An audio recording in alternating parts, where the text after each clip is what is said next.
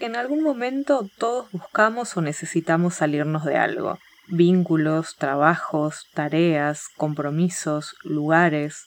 Y no siempre es fácil. Primero, agradece la incomodidad, porque te obliga a moverte. Ahora, observa bien las claves de la situación. Seguramente descubrirás que ese lugar en donde estás se trata en realidad de una falsa zona de confort.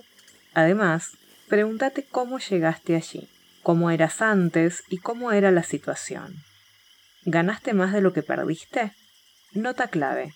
Tu tiempo tiene mucho valor, tu paz mental también. Así que si perdiste bastante de eso, procura hacer muy bien las cuentas. Si el saldo da negativo, es hora de prestar mucha atención a la próxima salida. Puede ser delegando una función, aprendiendo algo nuevo, dándote de baja alguna actividad rutinaria, bajando la cantidad de tiempo de obligaciones y aumentando el del ocio creativo. Si te suena a locura, ten en cuenta que hoy el mundo es de quien tiene ideas. ¿Tenés alguna? Ahora bien, si la sensación es de ahogo y de que el tiempo no alcanza, hay mucho para ajustar.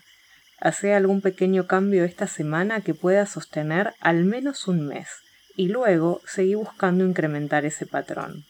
Una hora más de ejercicio, un cambio en tu alimentación, compartir más con amistades, lo que sea. Fíjate bien cuál es tu próxima salida.